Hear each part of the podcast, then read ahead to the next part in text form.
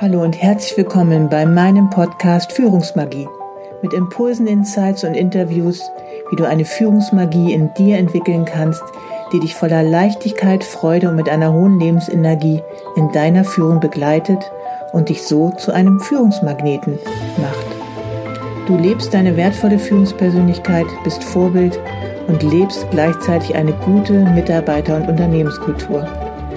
Mein Name ist Savita Slaven und ich bin dein Leadership Success Coach, wenn du dich von einer getriebenen Führungskraft zu einer wertvollen Führungspersönlichkeit weiterentwickeln möchtest. Wenn du dich nicht mehr von deinen Ängsten und Sorgen, die dir im Außen begegnen, beeinflussen, ablenken und herunterziehen lassen willst, sondern wenn du wieder diese tiefe Verbindung mit dir selber aufbauen möchtest und dadurch glücklicher, leichter und erfolgreicher in deinem Führungsalltag zu sein. Hallo und herzlich willkommen zu einer neuen Folge meines Podcasts Führungsmagie. So schön, dass du auch heute wieder mit eingeschaltet hast und ich wünsche dir ganz viel Freude beim Lauschen. Ja, ich dachte mir, dass es nach der letzten Folge, wo es ja um das aktive Zuhören ging, heute es super gut dazu passen würde, wenn ich dir etwas ja über das Thema, wie eine gute Kommunikation gelingen kann.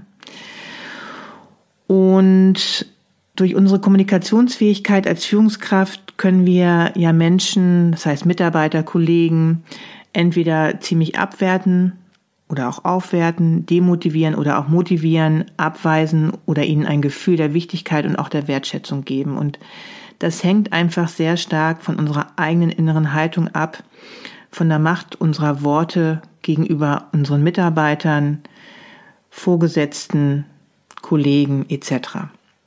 Denn Worte bedeuten, was sie besagen. Deine Energie, die du dabei ausstrahlst, ist das, was du innerlich fühlst. Und all dies sendet im Grunde genommen an deinem Gegenüber bewusst oder auch unbewusst gewisse Signale zu ihm. Du offenbarst damit deine innersten Überzeugungen und auch emotionalen Blockaden durch dein tägliches Verhalten deinen Mitarbeitern gegenüber und auch eben durch deine gesprochenen oder auch deine nicht ausgesprochenen Worte, die du an dein Gegenüber richtest. Denn du weißt ja, wir kommunizieren auch, auch wenn wir nicht sprechen. Auch das ist eine Form der Kommunikation.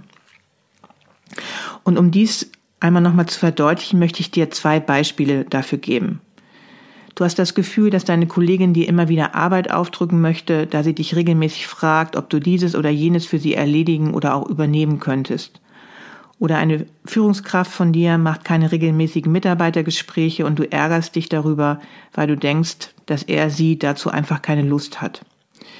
Und statt in beiden Beispielen einmal bei deinem Gegenüber anzusprechen, was das in dir auslöst oder auch nachzufragen, ob du mit deinen Vermutungen richtig liegst, steht dieser innerliche Vorwurf ungelöst zwischen euch und wenn dann noch ein oder mehrere Dinge hinzukommen, die nicht ehrlich angesprochen werden, kann sich ein kleiner zwischenmenschlicher Konflikt plötzlich zu etwas noch viel Größerem ausweiten.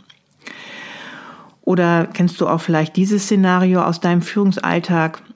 Mitarbeiter A kommt zu dir und beschwert sich über Mitarbeiter B. Und danach folgt häufig dann diese Szenerie, Du sprichst mit Mitarbeiter B und dieser erläutert dir seine Sichtweise und rechtfertigt sich gegebenenfalls. Und danach sprichst du dann wieder mit Mitarbeiter A und erläuterst das Gespräch mit Mitarbeiter B. Meine Erfahrung ist, dass häufig somit der Führungskraft nicht die gesamte Situation dargestellt wird, weil es einfach unterschiedliche Sichtweisen gibt. Und ein weiterer Nachteil ist, dass die Sach, vor allem die emotionale Ebene zwischen Mitarbeiter A und B nicht geklärt wird. Und das ist sehr schade, denn vermutlich wird der Konflikt zwischen beiden bestehen bleiben und vermutlich wird, wird irgendwann in irgendeiner Form oder kann es vielleicht in irgendeiner Form dann im Laufe der Jahre zur Eskalation kommen. Und viele Führungskräfte holen ihre Mitarbeiter nicht an den Tisch, weil sie Angst vor Eskalation haben und auch weil sie Angst haben, Gefühle ehrlich anzusprechen. Und gerade auf die Gefühlsebene werde ich auch nochmal in dieser Podcast-Folge vermehrt eingehen. Und ich kann manchmal auch wirklich verstehen, dass ja diese Themen nicht angesprochen werden, denn wenn man nicht wirklich gelernt hat, wie empathische und auch wertschätzende Kommunikation wirklich funktioniert, dann können sich solche Situationen auch verschärfen, wenn man alle Parteien an einen Tisch holt und wenn man dann tatsächlich Konflikte oder herausfordernde Themen auch anspricht. Und deswegen ist die persönliche Weiterentwicklung einer Führungskraft, eines Vorgesetzten so unheimlich wichtig. Die Arbeit an deinem Mind, Heart und auch Soulset.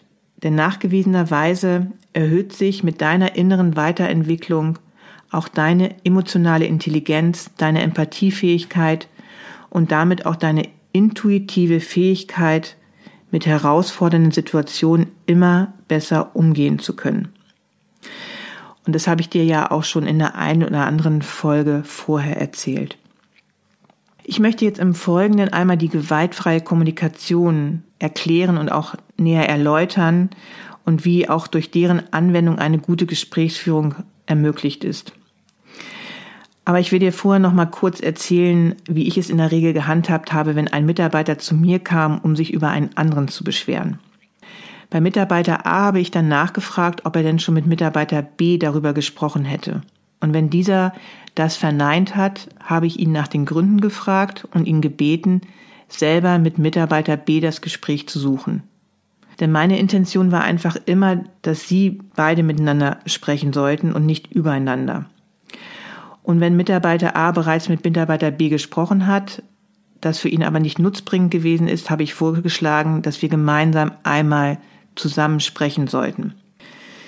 Die Vorteile davon sind einfach, dass wenn alle drei miteinander im Gespräch sind, dann können weniger Halbwahrheiten erzählt werden. Und jeder legt auch seine Sichtweise dar und so kann das Commitment und die Verbindung zueinander gestärkt werden, weil alle es hören. Ein weiterer Vorteil ist, dass es einfach wertschätzender und auch respektvoller ist, miteinander zu reden als hintenrum. Und du ermutigst als Führungskraft die Mitarbeiter einfach mehr miteinander ins Gespräch zu gehen und darum kann auch das Verständnis und auch das Miteinander untereinander gestärkt werden. Und ein weiterer Vorteil ist, dass die Mitarbeiter dir auch als Führungskraft immer mehr Vertrauen entgegenbringen, weil sie wissen, dass du ehrlich versuchst, Konflikte und auch Missverständnisse miteinander zu lösen. Und das kostet Zeit, aber lohnt sich auf jeden Fall für deine gute Mitarbeiterkultur. Eine Konfliktstudie hat einmal gezeigt, dass wir circa 15 Prozent unserer Arbeitszeit mit Konflikten verbringen und Führungskräfte sogar 30 bis 50 Prozent. Und laut dem Gallup Engagement Index 2020 spüren 68 Prozent der Beschäftigten eine geringe und 15 Prozent keine emotionale Bindung zu ihrem Arbeitgeber was auf Ursachen wie innere Kündigung oder auch Burnout zurückzuführen ist. Und ungelöste Kommunikationsprobleme spielen dabei wirklich eine ganz zentrale Rolle für eine niedrige Mitarbeiterzufriedenheit in Unternehmen. Und eine weitere Studie beschreibt auch, dass die Motivation auch bei Unternehmen steigt, ihr Konfliktmanagement zu professionalisieren. Und das ist ja schon mal eine sehr positive Nachricht. Circa 50 Prozent der Unternehmen setzen bereits intern ein Konfliktmanagement ein, um auch ihre Attraktivität bei Mitarbeitern zu verbessern und Konfliktkosten natürlich zu reduzieren und auch auf Mitarbeiterbefragungen zu reagieren. Auch nimmt die Mehrheit der Führungskräfte inzwischen deutlich wahr, dass sich die Erwartungen der Beschäftigten an sie signifikant verändert haben.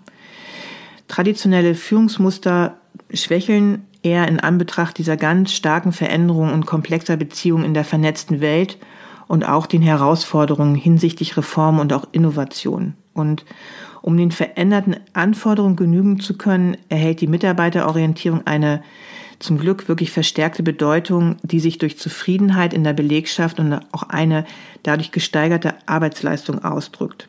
Und für Personalberater ist eine moderne Führungskraft eine Persönlichkeit, die von Werten geprägt ist, die Charisma hat, eine hohe Emotionalität und auch Empathiefähigkeit aufweist. Und eine Empathiefähigkeit weist wirklich auch eine bessere Kommunikationsfähigkeit auf.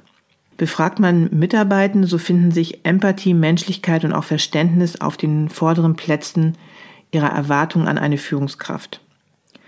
Und in einer anderen Folge habe ich dir auch schon einmal erzählt, dass du mit deinem Mindset sicherlich sehr erfolgreich werden kannst, aber ohne dein Hardset, das heißt deiner emotionalen Intelligenz, du aber nicht eine sehr gute Vertrauenskultur und damit auch einhergehend eine tolle Mitarbeiterkultur aufbauen wirst. Und deswegen möchte ich dir heute im Speziellen einmal die gewaltfreie Kommunikation vorstellen. Denn die gewaltfreie Kommunikation, auch kurz GFK genannt, hat mir während meiner Führungskarriere gezeigt, dass es auf jeden Fall sehr stark auf mich selber ankommt, wie ein Gesprächsverlauf stattfindet. Und nicht, dass es mir bei jedem Gespräch auch wirklich so gelungen ist, ähm, wie es laut GfK auch gelingen könnte, ein Gespräch zu führen. Doch ist mir im Laufe der Zeit einfach immer mehr gelungen, intuitiv die Schritte der GfK anzuwenden. Da ich die in mir liegenden Überzeugungen und auch Emotionen bearbeitet habe, beziehungsweise aufgelöst oder auch abgeschwächt hatte vorher. Und hier möchte ich dir dazu auch einmal ein kurzes Beispiel benennen. Es gab einmal eine Kollegin, die auch Führungskraft unter mir gewesen ist und häufig eher destruktiv kommuniziert hat. Im Jammermodus war, wie schlimm alles ist oder dies oder das nicht funktionieren würde, was einer ihrer Mitarbeiter schon wieder nicht gemacht hätte. Sie hat also im Großen und Ganzen immer den Fokus auf das halbleere Glas gehabt als auf das halbvolle. Und am Anfang, und das ging eine Weile so, habe ich doch sie immer mal versucht zu vermeiden, was natürlich eher ungünstig dafür ist, wenn, wenn ich eine gute Arbeitsbeziehung mit ihr aufbauen wollte und auch natürlich auch regelmäßig Dinge mit ihr zu besprechen. Und dann habe ich eine Zeit lang wirklich sehr stark meine Glaubenssätze und auch Emotionen ihr gegenüber regelmäßig auch überprüft und auch bearbeitet und habe dann irgendwann verstanden, dass es wichtig ist, wie ich ihr gegenüber trete, mit was für einer Energie und ab dem Zeitpunkt konnte ich viel besser mit ihr kommunizieren und auch ehrlicher Dinge bei ihr ansprechen. Genau, um jetzt einmal auf die gewaltfreie Kommunikation einzugehen. Es ist ein Modell von Marshall B. Rosenberg sozusagen aufgebaut, das Kommunikation und auch Konfliktlösung mit gewaltfreien Mitteln ermöglichen soll. Und nach Rosenberg entsteht Gewalt aus dem Glauben, dass andere Menschen unsere Schmerzen verursachen und dafür Strafe verdienen. Und dabei beschäftigten Rosenberg zwei Fragen. Zum einen, was bringt Menschen dazu, andere zu verletzen und leiden sehen zu wollen? Und die andere Frage, warum gibt es andererseits Menschen, die selbst in schwierigsten Verhältnissen empathisch bleiben? Und er war der Ansicht, dass die Art zu sprechen und die Einstellung anderen Menschen gegenüber eine wirklich entscheidende Rolle spielen. Auch war er davon überzeugt, dass es anderer sprachlicher Wege bedarf, damit sich Menschen mit ihrem einfühlsamen Wesen, wie er es nannte, verständnisvoll begegnen und Konflikte vermieden oder auch beigelegt werden können. Und daraus entwickelt er halt dieses Konzept der GfK. Denn Worte können Fenster sein oder Mauern, so Rosenberg. Und das Konzept insgesamt ist im Grunde genommen sehr einfach, denn es umfasst vier Schritte. Das heißt, von der Beobachtungsfähigkeit, der Gefühlsebene, Bedürfnisse anzusprechen und auch Bitten zu äußern. Und darüber gilt es natürlich hinaus, die Reflexionsfähigkeit, die Empathiefähigkeit und auch die Wertschätzung als Basis weiterzuentwickeln. Über diese ganzen Dinge komme ich auch noch im Folgenden näher zu sprechen. Und mit Gewaltfreiheit im Sinne von Rosenberg sind Wertschätzung, Empathie und auch Beziehungskompetenz verbunden.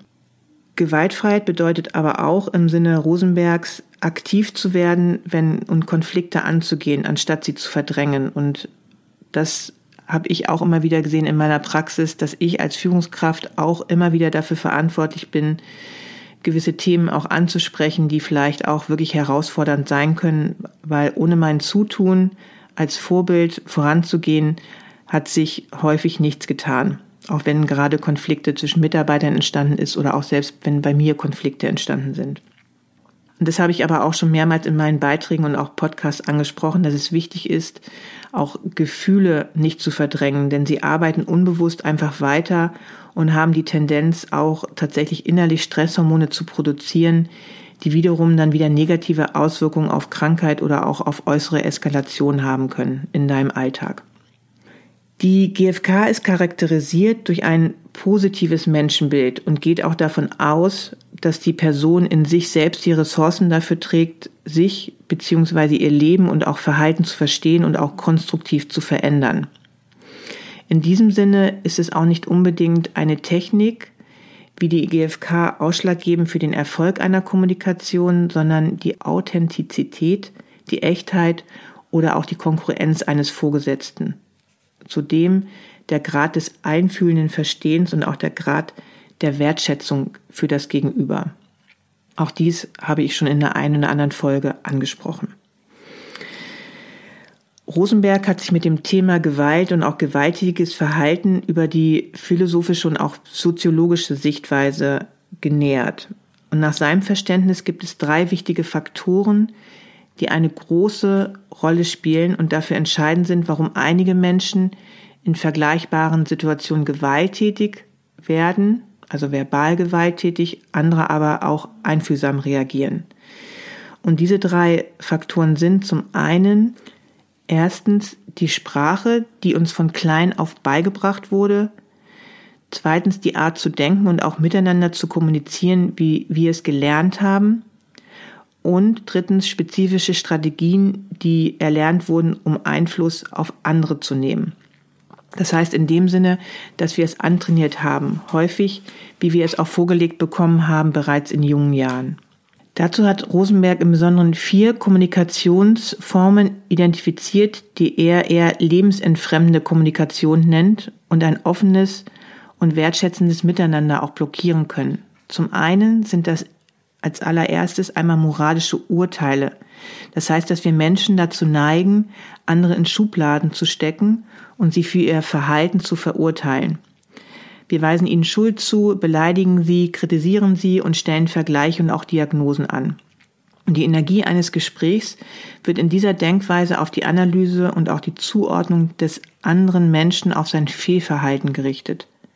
Zum anderen stellen wir häufig Vergleiche an in der Kommunikation. Das Denken in Vergleichen ist ebenfalls eine erschwerende Kommunikationsform und Rosenberg nennt es auch eine heimtückische Macht sich selbst oder andere mit idealen Wunsch oder auch Wertvorstellungen zu vergleichen, ist in der Sichtweise der gewaltfreien Kommunikation auch eine Form von Verurteilung und versperrt demzufolge genauso wie moralische Urteile die Empathiefähigkeit mit sich selbst und auch anderen.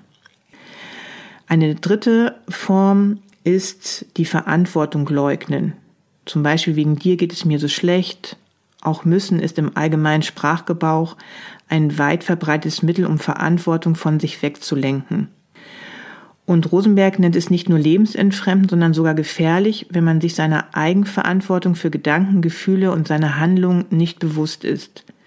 Denn die Gefahr besteht auch darin, so laut Rosenberg, dass bestimmte Verhaltensweisen als völlig normal gelten und es aus dem Mangel an Verantwortung immer mehr Menschen geben würde, die sich stillschweigend und auch akzeptieren unterwerfen würden. Eine weitere Form, die die Kommunikation auch blockieren kann, ist, wenn man Forderungen aufstellt. Gängige Konsequenzen aus der Nichterfüllung sind dann Schuldzuweisung oder auch Strafe. Und Ausdruck findet diese Denkweise aus Sicht der GfK in der Vorstellung, andere Menschen verändern zu wollen, ihnen Benehmen beizubringen, beziehungsweise sie dazu zu bringen, etwas Bestimmtes zu tun, was man selber will. Das Konzept der GfK geht im Grunde genommen eher von folgenden Annahmen aus. Zum einen streben alle Menschen nach Befriedigung ihrer Bedürfnisse, zum Beispiel Wertschätzung, Harmonie, Anerkennung und handeln dementsprechend auch daraus. Zum anderen gibt es keine sogenannten negativen Bedürfnisse. Jedes Bedürfnis dient dem Leben. Auch aggressives Verhalten dient dazu, ein Bedürfnis zu befriedigen, sei es nun gut oder auch schlecht. Werden diese Bedürfnisse durch Zusammenarbeit statt Konfrontation erfüllt, leben Menschen in guten Beziehungen. Und jedes menschliche Wesen hat beachtenswerte Fähigkeiten, die man dann entdecken kann, wenn man ihnen mit Empathie entgegenkommt.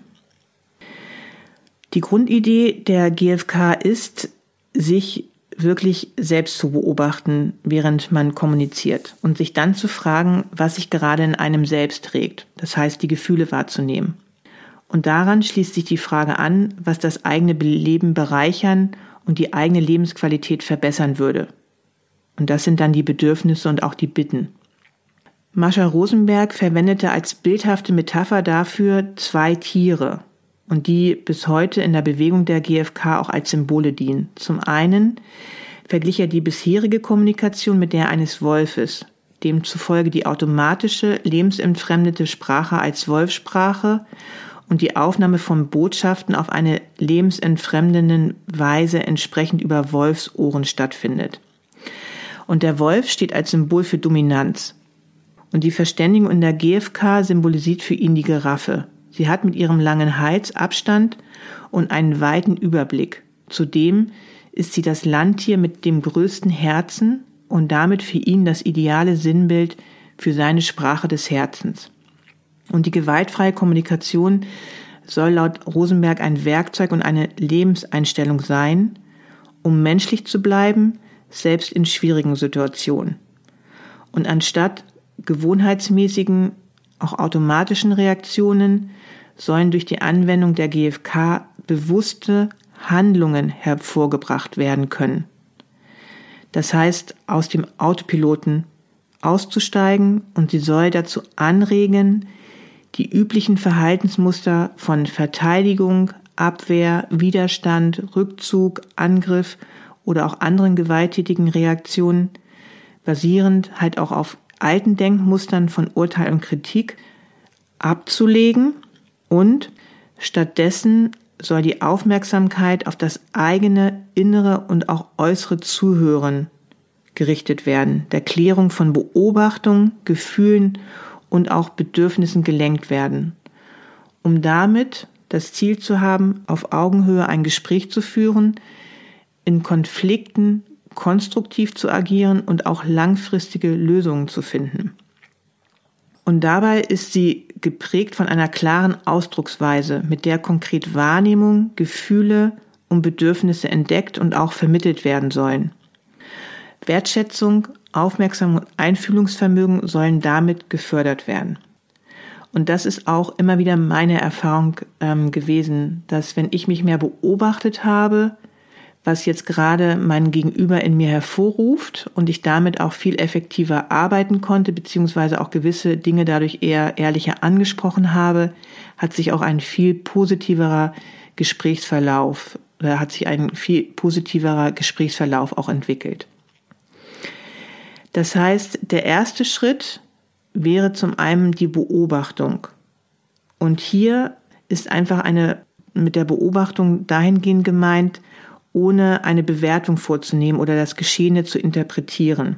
Das heißt, sich lediglich an Tatsachen, also ZDF, Zahlen, Daten, Fakten zu haften oder zu halten und diese auch dann von Bewertungen, Beurteilungen, Deutungen, eigenen Überzeugungen, Analysen über Eigenschaften bzw. den Charakter des jeweiligen Gegenübers oder Rückschlüsse über dessen Motive zu unterscheiden. Und dies fällt vielen Menschen einfach schwer. Denn häufig denken wir Menschen, dass unsere Interpretationen auch Tatsachen sind. Und in Studien wurde festgestellt, dass insbesondere Menschen, die zu diskriminierendem Denken neigen, Bewertung und auch Beobachtung einfach nicht auseinanderhalten können. Der zweite Schritt sind die Gefühle. Grundannahme und deshalb in der GfK wichtig zu wissen ist, dass die Gesprächspartnerin oder der Gesprächspartner immer nur Auslöser, aber niemals Ursache für die eigenen Gefühle sein können. Was ist der Auslöser für die eigenen Gefühle? Was hat mein Gegenüber getan, dass meine Lebensqualität eingeschränkt ist? Und wie ihr sicherlich alle wisst, beeinflusst der eigene momentane Gefühlszustand immer eine Gesprächssituation, insbesondere Konflikte und ist eine wichtige Information für die Gesprächspartnerin oder auch den Gesprächspartner. Und werden Gefühle offen ausgesprochen, zeigen sich diejenigen nicht nur von ihrer Menschenseite, äußern sie es in einer Haltung, die die Verantwortung für die Gefühle bei ihnen selbst lässt, kann dies auch wirklich die Bereitschaft bei dem Gegenüber zu einem wirklichen Miteinander erhöhen und auch Nähe und Vertrauen schaffen. So zumindest ist der Gedanke der GfK und auch häufig meine eigene Erfahrung. Ein weiterer Schritt sind die Bedürfnisse. Und Bedürfnisse zu erkennen ist nicht immer einfach. Auch Bedürfnisse zu erkennen, die sich hinter gewissen Gefühlen auch verbergen. Dies jetzt einfach näher zu erklären, würde den Rahmen dieser Folge sprengen. Aber das ist auch einfach auch die Arbeit der eigenen inneren Entwicklung, sich zunehmend mehr mit den eigenen Bedürfnissen auch auseinanderzusetzen. Der letzte Schritt ist, eine Bitte zu formulieren. Und die Herausforderung ist auch hier, der anderen Person zu vermitteln, was man fühlt, wenn sie so handelt oder was man selbst braucht. Und dies in Form einer Bitte zu formulieren. Die Formulierung sollte positiv und auch konkret sein. Und genau darin liegt auch bei vielen die Schwierigkeit. Man, wir sind es einfach nicht gewohnt, konkrete Bitten zu formulieren. Und Rosenberg sieht darin auch der, den Hauptgrund, warum die Bedürfnisse der Menschen so oft unerfüllt bleiben. Und seine Erklärung ist, man weiß selbst oft selber nicht, was man genau will, denn das würde auch bedeuten, die Verantwortung dafür zu übernehmen. Und deswegen auch hier immer wieder wichtig, mit sich in die Weiterentwicklung zu gehen und herauszufinden, ja, was man sich selber wünscht, was man möchte von dem Gegenüber. Im Grunde genommen ist die GfK ein wirklich sehr einfaches Konzept, aber beinhaltet natürlich auch sehr viel innere Weiterentwicklung, weil es tendenziell häufig für viele Menschen nicht einfach ist, tatsächlich auch überhaupt die Gefühle wahrzunehmen. dazu gibt es auch eine sehr interessante andere vorherige Podcast-Folge, wo ich auch sehr viel über unseren Mind spreche, über unsere kognitive Ebene. Insgesamt gibt es in meinen Augen sechs Vorteile, wenn man eine Kommunikationsform wie die GfK in der Führung anwendet. Ich glaube zumindest auch, dass jede Führungskraft sich wirklich wünscht oder sich die Fähigkeit auch wünscht, professionell unangenehme Themen anzusprechen, schwierige Gespräche zu führen, Konflikte beizulegen oder auch nachhaltige Veränderungen, Verhaltensänderungen bei Mitarbeitern anzuregen. Und dadurch, dass letztendlich unsere Gefühle den Verlauf gerade eines herausfordernden Gesprächs sehr beeinflusst, bietet die GfK durch das eigene Reflektieren der Gefühle und der dahinterliegenden Bedürfnisse die Möglichkeit tatsächlich dass herausfordernde Gespräche einen guten Verlauf nehmen können und dass auch eine sogenannte Handlungssouveränität in schwierigen Situationen erhalten bleiben kann. Ein weiterer Vorteil ist einfach, dass durch solch eine Gesprächsführung die Beziehungskompetenz gefördert wird.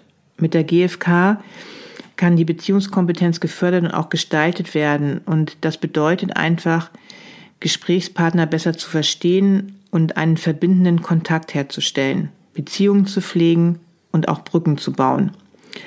Insbesondere im Umgang mit schwierigen Mitarbeitern kann dies für eine Führungskraft eine Erleichterung sein. Zum einen, weil bestimmte Aktivitäten nicht mehr nur als Störung oder auch persönlichen Angriff gesehen werden und damit die dahinterliegenden Bedürfnisse herausgearbeitet werden. Und zum anderen, weil die Führungskraft dadurch konstruktiv auf die Beschäftigten eingehen kann ohne vom eigenen Standpunkt abrücken zu müssen. Ein weiterer Vorteil auf jeden Fall ist auch, dass die Kommunikationsqualität verbessert werden kann. Gespräche finden in der GfK auf der Freund-Freund-Ebene statt. Und das bedeutet, dass das automatisierte Feind-Freund-Modell vermieden wird.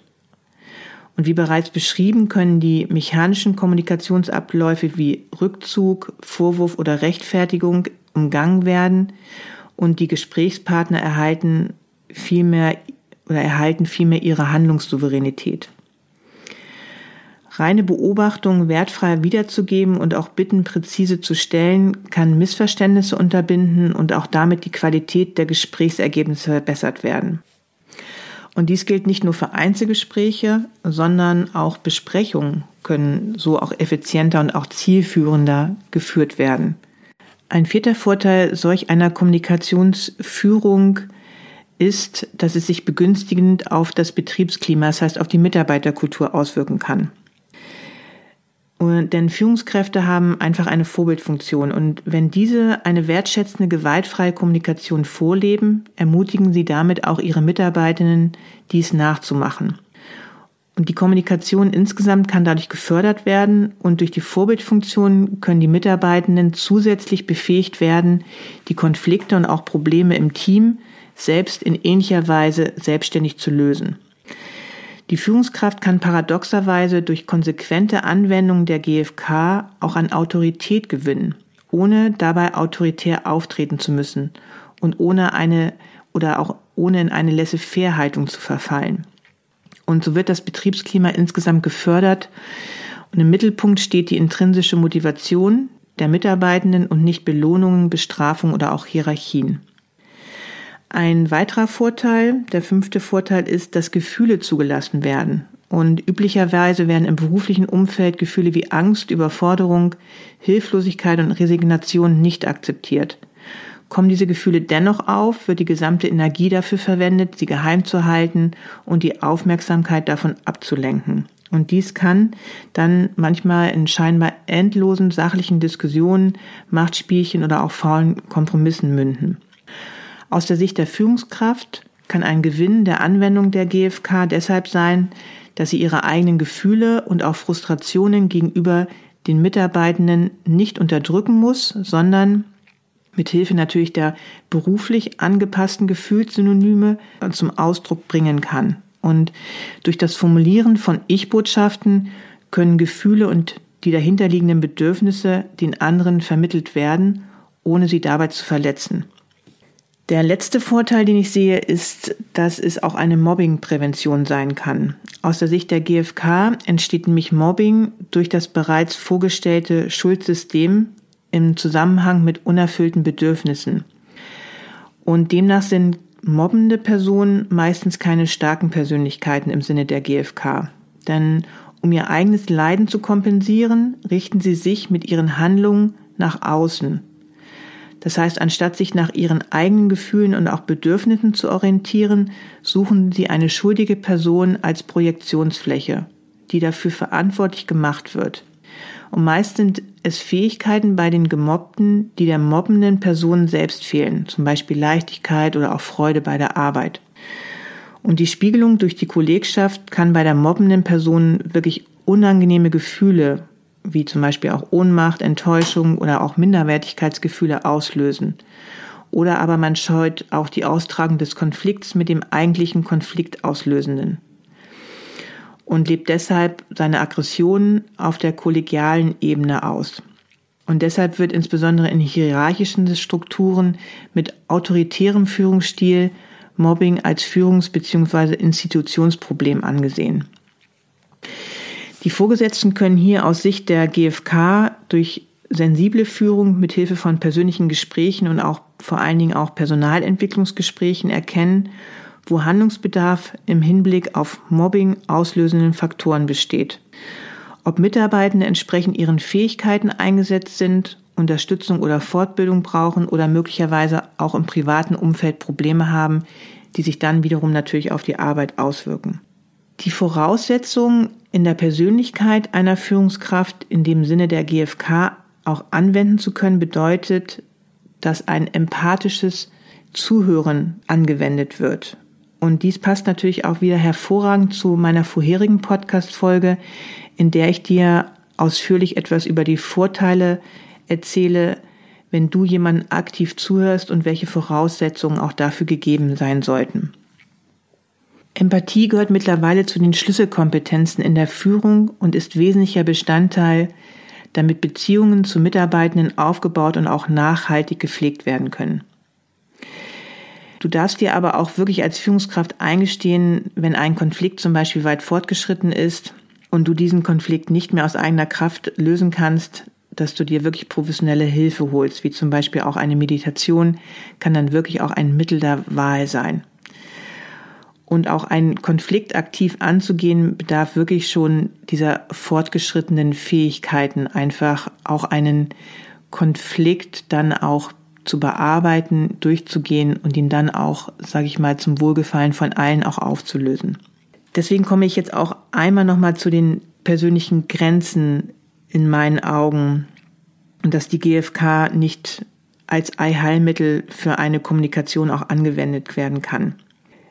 Denn letztendlich ist sie nicht bloß rein methodisch erlernbar wie andere Gesprächsführungs- oder auch Kommunikationstechniken, sondern sie ist vielmehr ein Konzept, das aus einer bestimmten Grundeinstellung und auch Haltung heraus gelebt wird. Und Führungskräfte, die häufig vielleicht auch über Jahrzehnte geformt worden sind von traditionellen Erfahrungen mit Konfliktbegegnungen, in denen es zum Beispiel auch um Schuld, Recht haben oder auch Macht geht, reagieren natürlich auch häufig erstmal ab, abwertend oder auch amüsiert auf den Begriff gewaltfreie Kommunikation. Und außerdem bestehen auch sehr allgemein Vorbehalte gegen dieses Modell, dass es zum Beispiel auch eine lasche Kommunikationsform sei oder auch ungeeignet, um Veränderungen bei Mitarbeitenden hervorzubringen.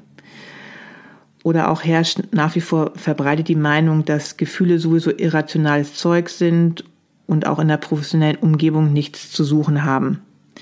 Das Ansprechen von Gefühlen wird häufig als Zeichen von Schwäche vermieden und dem Verstand, also der Kognition, wird einfach Vorrang gegeben. Und deswegen sind einfach nicht alle Führungskräfte auch in der Lage oder auch bereit, aufgrund meiner Meinung nach natürlich auch begrenzter Entwicklungsfähigkeiten, die GfK wirklich auch anzuwenden. Und deswegen sollte man diese GfK natürlich auch nicht auf Zwang anwenden, wenn man dazu diese Fähigkeiten gar nicht hat oder auch gar nicht dahinter steht.